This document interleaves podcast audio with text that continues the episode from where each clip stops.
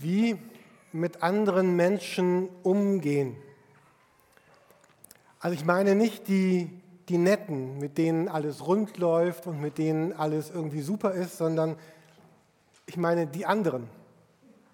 Und das sind oft die meisten. Und es gibt zwei Haltungen, die die Mitte des Lebens mit Jesus ausmachen. Und diese beiden Grundhaltungen hätten, hätten die Macht, unser Leben komplett und vollkommen zu verändern. Diese beiden Werte könnten das gesamte Leben auf der ganzen Erde revolutionieren. Diese beiden Grundhaltungen könnten heilen und verbinden und dazu beitragen, dass tatsächlich Gottes Wille hier auf der Erde geschieht. Den, den einen von diesen beiden Werten haben wir uns letzte Woche angesehen. In unserer Predigtreihe Immer und Überall haben wir in der letzten Woche über das Segnen gesprochen. Dass wir als Menschen, die mit Jesus unterwegs sind und, und leben und ihn lieben, herausgefordert sind, andere Menschen zu segnen. Und ich wäre richtig begierig darauf, von euch vielleicht heute noch beim Mittagessen oder, oder in den nächsten Tagen auch zu hören, was bei euch passiert ist, als ihr diese, diese drei Schritte umgesetzt habt, für die ich in der letzten Predigt am Ende geworben hatte. Vielleicht wart ihr nicht da, habt die Predigt gar nicht gehört, habt die drei Schritte gar nicht äh, gesehen. Ihr könnt das gerne nachhören auf unserer Internetseite. Und bald kann man auch diese Handouts, also diese Zettel, die wir verteilen in jedem Gottesdienst, um die Predigt nachzuarbeiten, auch runterladen und zu Hause das nacharbeiten, weil wir überzeugt sind, dass eine Predigt alleine, die man hört, äh, überhaupt gar nichts verändert. Vielleicht ein bisschen frustrierend für Prediger, die sich auf, auf Predigten vorbereiten. Aber eine Predigt, die jemand hört, verändert nichts. Aber eine Predigt, die jemand hört und die Bibeltexte vielleicht nachliest und Gott bittet um seinen Geist und dann, dann diese Schritte geht, wird Leben revolutionieren und verändern und neu machen. Und genau das bietet Gott uns an. Und diese Haltung, die wir uns heute Morgen ansehen, gemischt mit dieser Haltung von letzter Woche des, des Segnens, wenn wir es denn tun, hat die Macht, unser Leben und das Leben dieser Welt zu verändern. Einige ahnen schon, um was es nur gehen kann heute Morgen. Es ist der Gedanke des Vergebens. Und wäre das nicht spannend, genau das zu entdecken, diese diese beiden Werte im eigenen Leben zu entdecken, dass ich jemand bin, der, der danach brennt, andere Menschen zu segnen und anderen Menschen zu vergeben und dann Teil von dem zu sein, was Gott hier auf dieser Erde tun möchte. Jesus hat einmal gesagt, mit ihm kommt das Reich Gottes auf diese Erde. Und das Reich Gottes kommt da, wo Menschen bereit sind, in seinem Namen mit ihm zusammen andere zu segnen und anderen zu vergeben. Im Vater unser, viele von uns, ja, ich glaube jeder in Deutschland, aber auf jeden Fall fast jeder in Deutschland kennt dieses Gebet und wir hier ganz bestimmt. In diesem Gebet, da heißt es ja, dein Wille geschehe wie im Himmel, so auf Erden. Aber wie soll denn Gottes, wie wird denn Gottes Wille hier auf Erde geschehen? Im Grunde bitten wir mit diesem Gebet Gott, uns daran zu erinnern, dass wir in seinem Namen das tun, was er durch uns tun möchte. Weil Gottes Willen hier auf der Erde geschieht durch Menschen, die sagen, ich folge Jesus nach, ich gehe hinterher und ich bin jemand, der in seinem Namen andere Menschen segnet und anderen Menschen vergibt. Und wäre das nicht eine, eine wirkliche Berufung und Bestimmung für eine Ehre für mein Leben? Ich bin jemand, der in Gottes Namen dazu beiträgt, dass Gottes Willen, Gottes Wille hier auf der Erde geschieht. Und vielleicht könnte man sagen, die einfachste, simpelste Beschreibung eines Christen im Blick auf Menschen, mit denen er zusammenlebt, wäre, ein Christ ist jemand, der andere Menschen segnet. Der zum Beispiel diese drei Schritte umsetzt, die wir in der letzten Predigt uns angesehen haben. Und ein Christ ist jemand, der fortwährend, während er lebt, dabei ist, anderen Menschen zu vergeben. Ich sprach eben schon vom Vater unser. Dort gibt es im zweiten Teil auch eine Bitte, die, die sehr stark ist. Jesus sagt, wenn wir beten sollen, Matthäus 6, Vers 12, dann, dann sollen wir so beten, und vergib uns unsere Schuld, wie auch wir denen vergeben haben, die an uns schuldig werden. Vergib uns unsere Schuld, wie auch wir denen vergeben haben, die an uns schuldig werden. Was hier Jesus ja in dem Satz auch sagt, ist eine ganz klare und eine, eine doppelte Aussage. Das heißt, ich werde an anderen Menschen schuldig werden. Deswegen soll ich ja beten, vergib mir meine Schuld, vergib mir unsere Schuld. Ich werde an dir schuldig werden. Aber genauso wird passieren, dass andere an mir schuldig werden. Deswegen dieser zweite Teil, wie auch wir denen vergeben haben, die an uns schuldig wurden. Also wenn wir gemeinsam leben und uns nicht irgendwie zurückziehen in, eine, in ein Zimmer oder in eine Abgeschiedenheit oder in die Isolation, wenn wir gemeinsam leben, in der Kirche, auf der Arbeit, im Sport, in der Schule, in der Familie, im, in unserem ganzen Leben, wenn wir gemeinsam leben, wird unweigerlich Folgendes passieren. Ich werde dich verletzen und du wirst mich verletzen. Und Jesus ist da relativ nüchtern. Er sagt, das wird so sein. Du brauchst dich gar nicht zu erschrecken. Auch wenn du 50 Jahre Christ bist. Du wirst andere verletzen, andere werden dich verletzen. Das wird nicht aufhören. Und die Frage ist, ist nicht, ob das passieren wird, sondern die Frage, die jeder von uns beantworten muss, ist, wenn es denn passiert ist, wie werden wir dann damit umgehen? Und die Art, wie Menschen damit umgehen, in unserer Gesellschaft, aber auch innerhalb der Kirchen, ist sehr unterschiedlich. Es gibt ganz große Unterschiede, wie Christen damit umgehen, wenn sie denn verletzt worden sind. Interessant finde ich bei diesem Text, den wir hier sehen, die Übersetzung. Wir sehen sie hier mal aus der Elberfelder Bibelübersetzung, die er versucht, relativ wörtlich zu übersetzen. Vielleicht sind viele vertrauter mit der Luther-Übersetzung. Vielleicht fällt euch ein grammatikalischer Unterschied auf, der aber sehr wichtig ist. Weil wir beten oft und vergib uns unsere Schuld, wie auch wir vergeben unserem Schuldiger. Die Zeitform ist aber hier, es ist im Griechischen, es ist keine Gegenwartsform, sondern das ist diese komische Zeitform, die die Pastoren immer rausholen, wenn sie was Tolles sagen wollen. Also das ist dieser sogenannte Aoris, diese Zeitform, die es im Deutschen nicht gibt. Ähm, das ist eine Zeitform, die sagt, da, da ist etwas geschehen in der Vergangenheit und, und wirkt ganz stark in die, in die Gegenwart. Vielleicht so ein bisschen wie dieses Present Perfect im, im Englischen. Ähm, also es geht darum, dass man etwas getan hat und es fortwährend tut. Also die richtige Übersetzung ist, wie es hier steht, wie wir denen vergeben haben, die an uns schuldig geworden sind. Ähm, es gibt so nette Bücher, die erklären jedes griechische Wort im griechischen Text und die Erklärung für dieses Wort ist hier, die fand ich sehr schön, ich möchte es euch mal vorlesen. Eine Beschwörung dessen, was wir tun, nicht was wir tun wollen. Also bei dieser Bitte im Vater unser geht es nicht darum, dass Christen sagen, ja, es wäre eigentlich ganz schön, wenn Vergebung auch so unser Leben ausmachen könnte und ja klar, Jesus vergab mir, ich, ich will auch jemand sein, der vergibt, sondern hier ist was anderes gemeint. Es geht nicht um Menschen, die überzeugt sind, dass Vergebung an sich schön wäre und dass man vergeben könnte und sollte, sondern es geht darum, dass Menschen vergeben haben. Es geht darum, dass Menschen gestern vergeben haben, heute vergeben und morgen vergeben werden. Das ist ja ein, ein, ein riesengroßes Versprechen. Er sagt in Vers 14 weiter, wenn ihr den Menschen eure Verfehlungen vergebt, dann wird euer Vater im Himmel auch euch vergeben. Also es gibt diese Verfehlungen. Wenn ich dir deine Verfehlungen an mir vergebe, dann verspricht Gott, dann werde ich dir, Jürgen, auch das vergeben, was du an anderen angerichtet hast. Und gleichzeitig gibt es hier eine ganz ernste Warnung dass Gott sagt, wenn du das nicht tust, dann werde ich auch nicht in der Lage sein, dir vergeben zu können.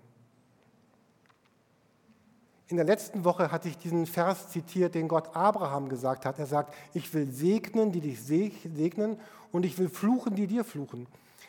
Das bedeutet für heute, indem ich einem anderen vergebe, segne ich ihn und Gott segnet mich. Und wenn ich einem anderen nicht vergebe, ist es so, als würde ich ein Fluchwort über ihn sprechen und Gott sagt, dann kann ich dich und dann werde ich dich auch nicht segnen.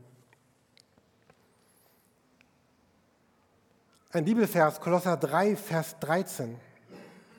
Auch sehr stark und sehr kräftig. Da, wir sehen es hier in zwei verschiedenen Übersetzungen. Einmal wieder in der Elberfelder und danach in einer moderneren Übersetzung. Da heißt es, ertragt einander und vergebt euch gegenseitig, wenn einer Klage gegen den anderen hat. Wie der Herr euch vergeben hat, so auch ihr. Oder in dieser neueren Übersetzung, seid nachsichtig mit den Fehlern der anderen und vergebt denen, die euch gekränkt haben. Andere werden mich gekränkt haben. Aber die Bibel sagt hier, so Christsein bedeutet, das, das auch mit anderen zu tun, was Jesus mit mir getan hat.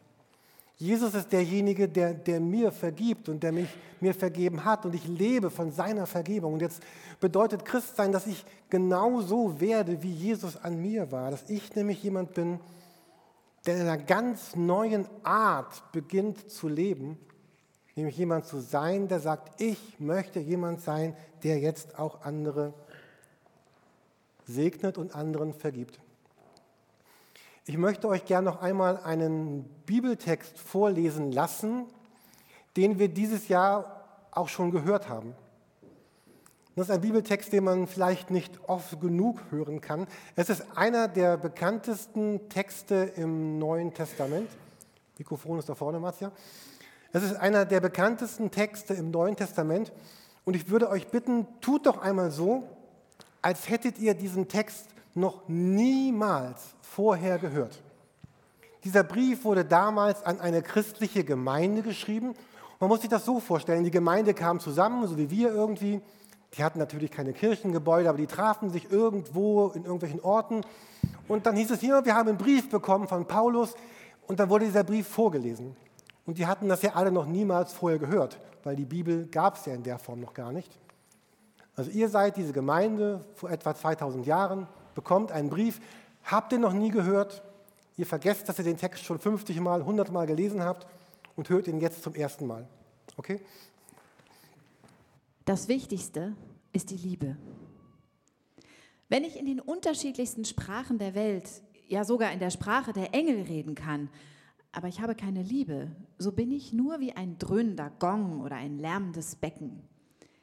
Wenn ich in Gottes Auftrag prophetisch reden kann, alle Geheimnisse Gottes weiß, seine Gedanken erkennen kann und einen Glauben habe, der Berge versetzt, aber ich habe keine Liebe, so bin ich nichts.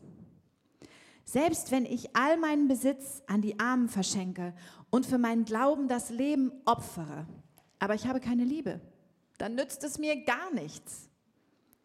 Liebe ist geduldig und freundlich. Sie ist nicht verbissen, sie prahlt nicht und schaut nicht auf andere herab. Liebe verletzt nicht den Anstand und sucht nicht den eigenen Vorteil. Sie lässt sich nicht reizen und ist nicht nachtragend. Sie freut sich nicht am Unrecht, sondern freut sich, wenn die Wahrheit siegt. Liebe nimmt alles auf sich. Sie verliert nie den Glauben oder die Hoffnung und hält durch bis zum Ende. Die Liebe wird niemals vergehen.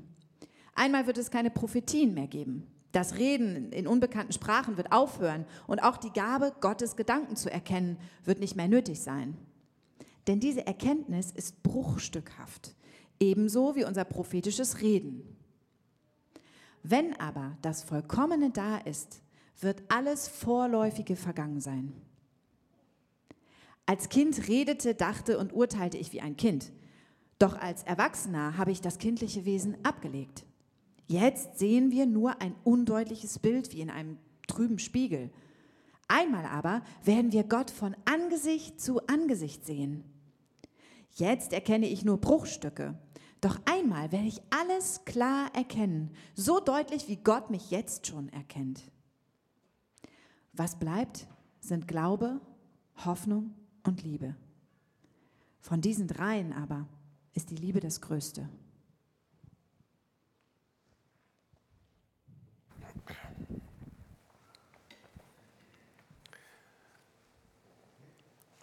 Wenn wir so einen Text über die Liebe hören, dann ist Liebe natürlich ein, ein, ein riesengroßer Begriff und das unterschlägt. Und was Liebe bedeutet, muss, muss irgendwie runtergebrochen werden. Das muss eine, es muss eine Form bekommen. Und ein, eine Ausdrucksform von, eine Form Liebe auszudrücken, ist eben Vergebung. Ich habe eben von Verletzungen gesprochen. Also jemand verletzt dich. Jemand verhält sich wirklich nicht gut. Und wir haben ja gesehen, es wird passieren. Und manchmal fühlst du dich vielleicht genau so oder das ist das, was passiert ist. Und, und ich mag diese Formulierung in diesem Text in, in Vers 5. Wir sehen sie nochmal hier an der Leinwand in verschiedenen äh, Übersetzungen. In Vers 5 heißt es, äh, Luther-Übersetzung, die äh, Liebe rechnet das Böse nicht zu. Aber in, in anderen Übersetzungen heißt es hier, sie trägt keinem etwas nach. Sie trägt das Böse nicht nach. Und ich, und ich stelle mir das so vor, Nadja, könntest du ganz kurz kommen? Also wir haben es nie abgesprochen. Ja. Also das ist jetzt hier die äh, Verletzung, die die Nadja mir zugefügt hat, theoretisch, ne? praktisch würdest du das ja nicht tun. Ne? Und, äh, und, könntest du ein bisschen hier auf der Bühne rumlaufen und als würde ich äh, also immer so hinter ihr herlaufen mit dieser, ich muss im Bild bleiben, das ist hier, genau. Ähm, so, also ich würde immer, Nadja, vielen Dank, nimm einen Scheiß und geh. So, äh, als würde ich mit dieser Verletzung ständig hinter Nadja herlaufen, weil sie mich verletzt hat. Und wenn diese Liebe eine Form beginnen, bekommen soll, dann, dann, dann muss es praktisch werden. Ich möchte uns jetzt im zweiten und letzten Teil der Predigt vier Schritte mitgeben, äh, um sie zu Hause umzusetzen. Ihr habt auch ein DIN A5-Blatt auf euren Plätzen gefunden, wo diese Schritte und die beiden Bibeltexte noch einmal drauf sind. Vier Schritte, wie es, wie es gelingt, wie es gelingen könnte, ganz, ganz praktisch zu, zu vergeben. Und der erste Schritt beginnt bei mir selber, dass ich mich frage, was wurde mir eigentlich in meinem Leben alles schon vergeben? Und ich lade euch ein, dass das wirklich einmal zu tun, sich zu Hause hinzusetzen, ein kleines Büchlein zu nehmen oder einen Zettel und aufzuschreiben, was wurde dir alles schon vergeben? Was wurde dir von Gott schon vergeben? Was, was haben dir andere Menschen schon vergeben? Jetzt schau nicht auf die Menschen, die dir nicht vergeben haben, die kennen wir auch, aber schau doch mal, was haben Menschen dir und mir, was haben Menschen mir alles schon vergeben? Was habe ich mir selber vielleicht schon vergeben? Ähm, und sich danach zu fragen, was hat das eigentlich bei mir ausgelöst? Was hat das in meinem Leben verändert, dass ich gemerkt habe, Gott vergibt mir. Nadja vergibt mir. Nur als Beispiel. Ähm, was für, und versucht euch das nochmal neu zu überlegen, wie das das letzte Mal war, dass euch das so wirklich vor Augen äh, war. Was für eine was für ein Glück das war, was für eine Befreiung darin liegt, dass deine Schuld ist, die du verbockt hast. Und ein anderer sagt, okay, das war echt nicht gut, Jürgen, aber ich, ich vergebe dir, es ist gut, es ist in Ordnung. Was für eine Befreiung, was für ein, ein, ein Runterfallen, was für ein, ein, ein, Jubel, auch was für eine Betroffenheit im Positiven, so ein Angerührtsein, das auslöst. Vielleicht hast du geweint, vielleicht hast du gejubelt, vielleicht hast du dich befreit gefühlt, entlastet. Du konntest durchatmen und sagen, wow, ja, es ist, es ist vom Tisch, ich kann neu starten, es kann wieder losgehen. Jesus sagt ja, dass wir einander so vergeben sollen, wie er uns vergeben hat. Und natürlich ist es dafür ganz, ganz wichtig, zunächst einmal zu wissen, was wurde mir alles vergeben. Und wenn ich gar nicht weiß, dass mir ganz viel vergeben wurde, dann ist es auch ziemlich schwer, vielleicht anderen zu vergeben. Oder vielleicht haben wir vergessen, was uns schon vergeben wurde und es ist deswegen so schwer, anderen zu vergeben.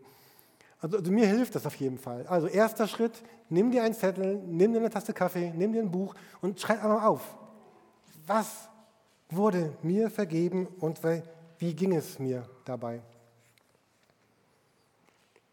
Zweiter Schritt, sich zu fragen, was rumort eigentlich immer noch in mir? Was ist nicht zur Ruhe gekommen an an Verletzungen? Was ist immer noch ganz stark in meinem Herzen da, wo ich daran leide, was andere mir angetan haben?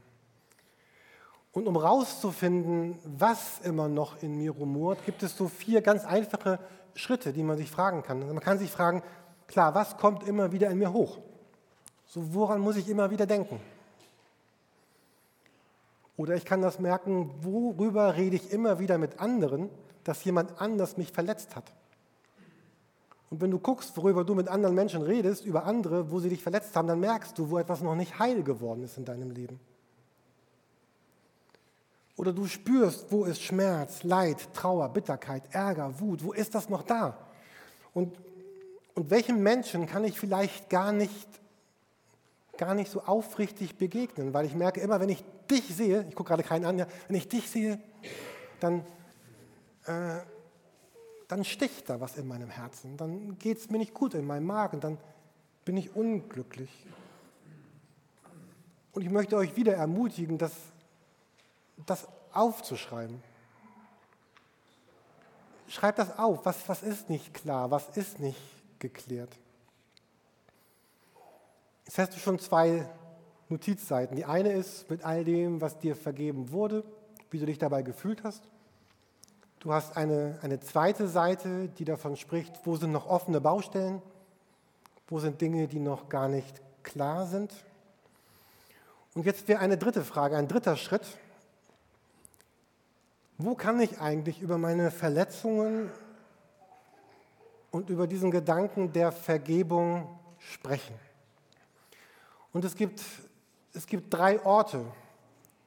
Es gibt drei Orte, wo du das tun kannst. Der eine Ort ist natürlich bei Jesus Christus selber. Mit ihm darüber zu reden. Immer wenn ich ihn und sie sehe, dann geht es mir schwierig. Ich könnte mit einem Vertrauten oder mit einem Seelsorger, meinem Hauskreisleiter, meinem Pastor, einem Ältesten oder einer, einer Vertrauensperson darüber sprechen, wie es mir immer noch geht, wenn ich diese Person sehe. Oder ich könnte vielleicht auch mit dem Betroffenen selber sprechen. Und manchmal braucht man einfach die Hilfe von jemand anders, wenn man alleine damit nicht klarkommt. So letzte Woche sprach jemand mich an und sagte, Jürgen, ich möchte gerne mal mit dir über, darüber sprechen, weil ich habe ganz große Not im Umgang mit einer anderen Person und, und weiß gar nicht, wie ich da umgehen soll. Und dann haben wir gesprochen und dann haben wir geredet und es war ganz klar, ich, ich werde niemals jemandem erzählen, was diese Person mir gesagt hat, mit wem sie gerade in, in Gesprächen ist. Es gibt also drei Orte, wo, wo Schuld und wo Verletzung hingehört. Zu Jesus, zu einem Seelsorger, einem vertrauten Gesprächspartner oder auch zu dem Betroffenen selber, der mich eben verletzt hat. Such dir einen dieser Orte aus. Frag dich, wo möchte ich hingehen? Ist das Jesus? Ist es ein Vertrauter? Ist es der Betroffene selber? Ich möchte heute auch ein paar ernste Worte sagen in der Predigt. Es gibt keine anderen Orte. Aus Gottes Sicht gibt es keinen anderen Ort, wo ich mit meiner Verletzung und der Schuld eines anderen hingehen kann. Manchmal verbreiten wir unsere Verletzungen, die wir haben, vor anderen Menschen aus. Vielleicht suchen wir Bestätigung oder wir suchen Solidarität oder andere sollen wissen, wie übel mir mitgespielt wurde. Vielleicht habe ich Freude daran, anderen zu erzählen, wie schlecht andere sind. Vielleicht werde ich so Gesprächsthema, vielleicht bekomme ich so Aufmerksamkeit. Aber das Tragische daran wäre, dass wenn ich andere Orte finde als diese drei Orte, dass ich mich dann immer mehr von Jesus entferne. Ich möchte es mal mit Namen so sagen. Also Wenn ich mit Peter darüber rede, wie Gabi mich verletzt hat, beschädige ich Gabi vor Peter. Die Namen sind willkürlich gewählt. Also wenn ich mit Peter darüber rede, wie Gabi mich verletzt hat, beschädige ich Gabi vor Peter. Gabi wird beschädigt. Gottes Herz bricht. Und Jesus wird nicht heilen können. Noch einmal dieses Versprechen, aber auch diese Warnung Gottes. Wenn ihr den Menschen ihre Verfehlung vergebt, wird euer Vater im Himmel euch auch vergeben. Wenn ihr aber den Menschen nicht vergebt, wird euer Vater im Himmel euch eure Verfehlung auch nicht vergeben. Aber wenn ich Gabi vergeben habe, gibt es keinen Grund mehr, mit Peter darüber zu reden, was Gabi mir angetan hat. Werbung, Werbeblock. Wie wäre das, also jede Gemeinde hat einen Ruf in Hamburg oder überhaupt. Wenn, wie wäre das, wenn wir die Kirche wären, die den Ruf hätten? Du kommst aus der Torstraße. Ach, Torstraße, das sind die, die immer segnen und vergeben? Genau.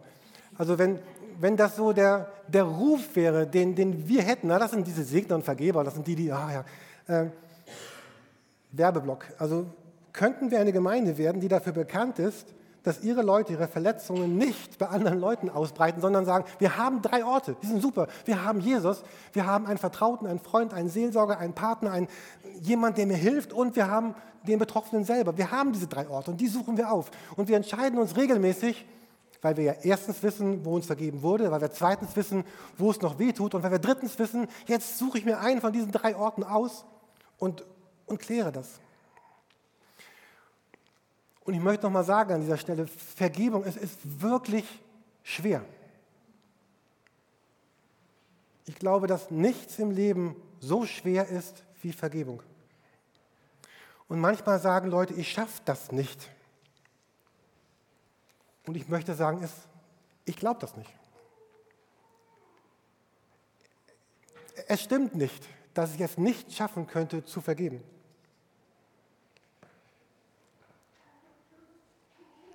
Es ist möglich zu vergeben. Es ist möglich, meinen Gedanken zu sagen, ich, da ist kein Raum für, für Rache und für Bitterkeit und für Härte. Ich möchte das ein bisschen zurücknehmen. Also, ähm, natürlich weiß ich, dass es Menschen gibt, denen wirklich, wirklich Schlimmes passiert ist. Da ist jemand, der wurde vergewaltigt. Da ist jemand, der wurde emotional missbraucht oder körperlich missbraucht oder betrogen oder für anderen lächerlich gemacht. Jemand wurde Gewalt angetan. Vielleicht wurdest du ausgeraubt oder entführt, verletzt, geschlagen. Und ich würde das da ein bisschen zurücknehmen, was ich eben gesagt habe, weil ich glaube, dass es dass man dann nicht einfach sagen kann, oh, ich wurde vergewaltigt, ich vergebe dir. Das, das funktioniert ja, das merken wir, das geht nicht. So kann das gar nicht gemeint sein. Und ich glaube, dass da dieser zweite Ort so wichtig ist, einen Vertrauten zu haben, einen Seelsorger zu haben, eine, eine Therapie zu haben, immer wieder mit Jesus zu reden, weil es, ich glaube, nicht von heute auf morgen vorbei ist. Aber ich bin überzeugt, dass die meisten von uns genau das nicht erlebt haben. Und dass die meisten Verletzungen, die uns beschäftigen, andere Verletzungen sind. Und dennoch ist das, sind das keine Bagatellen, es sind trotzdem Verletzungen, das sind Wunden. Und es macht Sinn, immer wieder 1. Korinther 13 zu lesen, in die Seelsorge zu gehen, das Vaterunser zu beten, Hilfe zu suchen weil, weil wir auch uns befreien wollen, weil wir, wenn wir das nicht loswerden, wir werden verkümmern. Wir werden innerlich verkrümmen. Wir werden innerlich verbittern. Ich hatte an dieser Stelle überlegt, mich jetzt in der Predigt, um das zu verdeutlichen, hier auf, die, auf den Boden zu werfen und so ein bisschen zu verkrümmt zu sein. Ich habe das dann beim Mittagessen Heike und Karina erzählt und die meinten, na Jürgen, vielleicht lass das doch. Äh, Wollen wir abstimmen? Nein. Also stellt euch vor, ich liege hier auf dem Boden und ich krümme mich und genau das ist das passiert, was mit meinem Herzen passiert.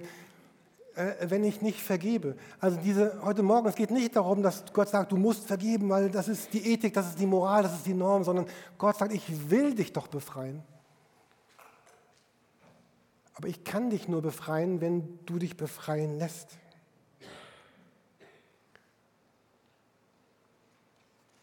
Gott sagt, ich will dich befreien, aber ich kann dich nur befreien, wenn du dich verfreien lässt. Manchmal gehen wir in so eine Haltung, ach, ich armes, elendes Opfer.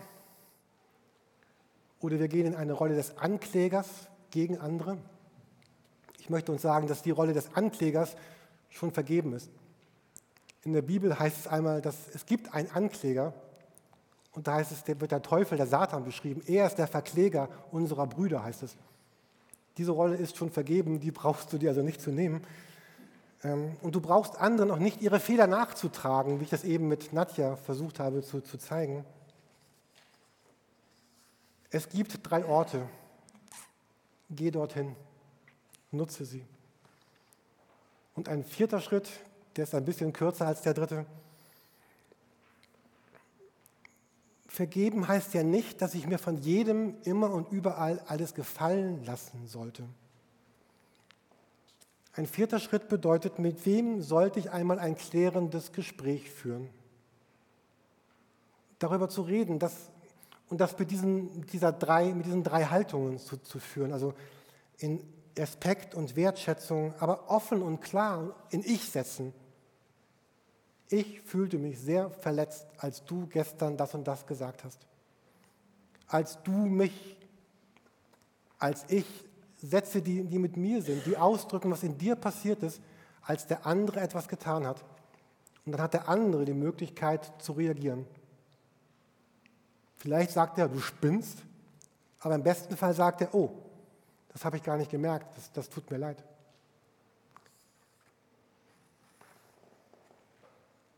Letzte Folie, Übersicht über die vier Schritte, die unser Leben und das Leben auf dieser Erde verändern werden.